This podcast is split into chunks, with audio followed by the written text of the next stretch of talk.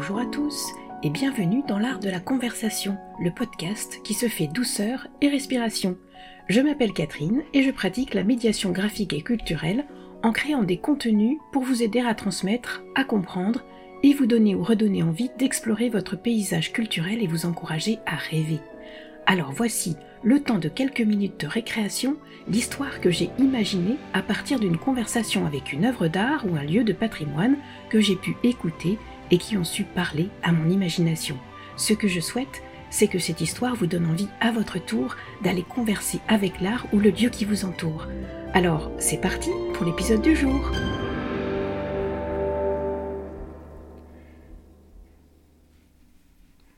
Louis-Émile Salomé naît à Lille en 1844 et il y restera toute sa vie. À 29 ans, cependant, il quitte ce plat pays où les ciels s'étendent à perte de vue pour goûter à la douce et lumineuse Italie durant un intermède de quatre ans. Mais il se voit obligé de revenir dans son nord plus tôt que prévu pour achever une convalescence. Il s'en est fallu de peu, en effet, pour qu'il passe de vie à trépas dans cette péninsule où chante la pizza, la pasta, le café aux mille parfums qui embaument autant que la suavité et le foisonnement culturel vous envoûtent. De retour à Lille, il ouvre un atelier de peinture dans sa ville natale et s'adonne aux scènes de genre qui parlent et vivent l'intime de la vie. C'est d'ailleurs peut-être bien dans ces représentations de vie quotidienne que Louis-Émile Salomé révèle, dans ce nord au dehors parfois rude, la luminosité et la chaleur tout intérieure des cœurs généreux de ceux qui y résident. J'ai choisi aujourd'hui de vous raconter une histoire avec La Maison de Thérèse, qui sera la dernière œuvre qu'il achève avant de mourir à 49 ans seulement. Elle se trouve conservé et exposé dans ce beau palais des beaux-arts de Lille qui regorge de trésors à savourer, de véritables pépites qui vous sautent aux yeux et vous font chavirer le cœur au hasard de votre visite. Mais il est temps à présent de rejoindre notre héroïne du jour qui a su me partager une tranche de sa vie avec la modestie des grands cœurs. Vous êtes prêts? Alors voici mon histoire. Le vent souffle, âpre, tranchant et bien trop froid pour la saison. Nous ne sommes pourtant qu'en octobre, mais il annonce encore un de ces hivers rigoureux qui nous rendra la vie plus difficile qu'elle ne l'est déjà. Que Dieu nous épargne une nouvelle épidémie de choléra. J'ai déjà perdu mon mari et deux de mes enfants, et puis ceux qui me restent se font avaler par la mine qui les consume jour après jour dans le noir labeur de leur journée sans fin. Thérèse remontait la rue du village, et aujourd'hui c'était un jour qui s'annonçait sans sourire, comme lorsque le ciel est bas et qu'il est avalé par la ligne d'une terre sans horizon. Elle pressait le pas, car il était temps de rentrer pour préparer le repas de midi. Les enjambées larges, les pensées grises et le corps tendu droit vers son logis, elle n'entendit pas qu'on l'appelait jusqu'à ce que ses oreilles perçoivent une voix haletante et des mots scandés au rythme irrégulier de pas très pressés. Elle se retourna et se retrouva face à un homme à l'embonpoint généreux. Dissimulé en partie par une barbe fournie, le visage, empreint d'une certaine douceur, brillait de tous ses feux, la sueur perlant le long de ses tempes malgré la température glaciale qui mettait les corps à rude épreuve. Il était plutôt bien habillé, simplement, mais bien habillé. Hum, ce drôle vient de la ville, c'est sûr, pensa Thérèse, en le sondant du regard perçant de ceux qui se méfient de l'inconnu. Arrivé à sa hauteur, et lorsqu'il eut repris péniblement son souffle, l'homme se présenta presque timidement. Madame, je me nomme Louis-Émile Salomé, je suis peintre de profession et j'aimerais que vous posiez pour moi, dit-il abruptement. Thérèse et Bobby ouvraient grand les yeux de surprise et d'incrédulité. Qu'est-ce que c'est que ce babache? Elle n'en croyait pas ses oreilles d'artésienne. Elle résista néanmoins à l'envie de l'envoyer promener parce qu'il y avait en lui quelque chose de familier qui lui rappelait l'un de ses fils perdus. Mais la pluie menaçait de tomber, il ne manquait plus que cela. Suivez-moi, lui dit-elle d'un ton bourru, suivez-moi avant qu'il ne drache. Et elle reprit sa course avec vivacité, malgré son âge qui commençait à peser sur son corps de paysanne, pourtant solidement arrimé à la terre qu'elle foulait. Me peindre à mon âge, des cacoules, des cacoules, tout ça, pensait-elle. On ne sait quels furent les détails de la discussion qui suivit, mais toujours est-il que Louis-Émile et Thérèse se retrouvent face à face dans l'unique pièce de son logis. Le peintre s'assoit et, sans un mot, sort son carnet de croquis, son crayon de bois, et commence à esquisser ses lignes.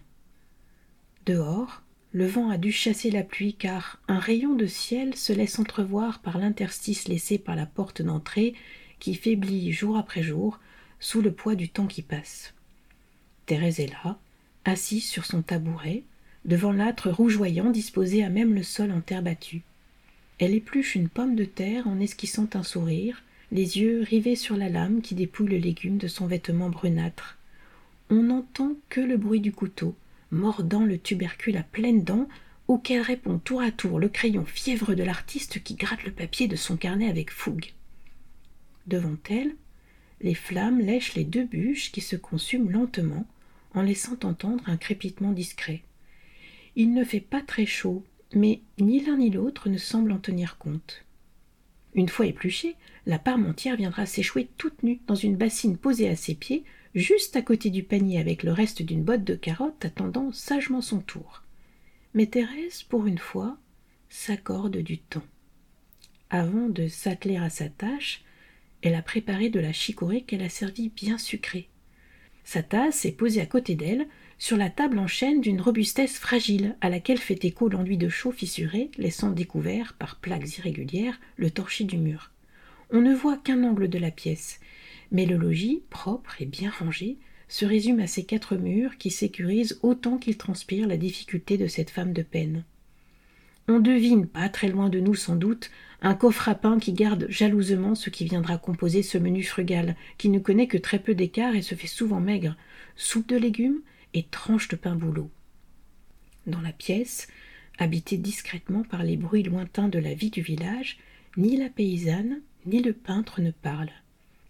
Le silence, comme une brume épaisse des matins d'hiver, occupe toute la pièce. On a même envie de retenir son souffle pour ne pas troubler ce moment. Sans artifice, le visage de Thérèse, buriné par le labeur quotidien d'une vie rude et simple, s'éclaire tout à coup. Ses mains se sont arrêtées, et ses yeux fixent la chair de la pomme de terre qui lui ouvre soudain un monde de pensées sans fin. Alors le peintre lui aussi a interrompu son dessin, et le crayon de bois immobile, il contemple cette femme. Quel changement en elle depuis leur rencontre où son visage se faisait si sévère. Ce qui lui est donné de voir maintenant, c'est la lumière. Dans le jardin du cœur de Thérèse s'élevait aujourd'hui un petit rayon de joie. Dans un geste banal et quotidien, elle savoure cet inattendu qui apporte un goût de miel à cette journée. À présent, c'est à lui de sourire de gratitude en la regardant. Quel beau métier que celui de l'artiste. Les yeux posés sur une vie somme toute ordinaire, par le pinceau ravive quelque chose en nous de l'extraordinaire. Un regard, un visage, un instant qui se fige, et la vie en un jaillissement s'offre alors au monde un ravissement. Alors, Bien sûr, cette histoire ne dit pas à quoi pensait précisément Thérèse au moment où elle sourit. Mais si vous allez lui rendre visite dans le beau palais qui abrite à peut-être vous en dira-t-elle plus. En tout cas, j'ai hâte d'entendre à mon tour l'histoire que vous me raconterez de votre conversation avec cette fermière, au dehors bourru mais au cœur d'or, qui sut un jour inspirer l'âme d'un peintre. Comme d'habitude, je vous donne le lien du texte et de l'œuvre à découvrir en pas de ce podcast. Merci pour votre écoute et à bientôt pour une nouvelle œuvre et une nouvelle histoire.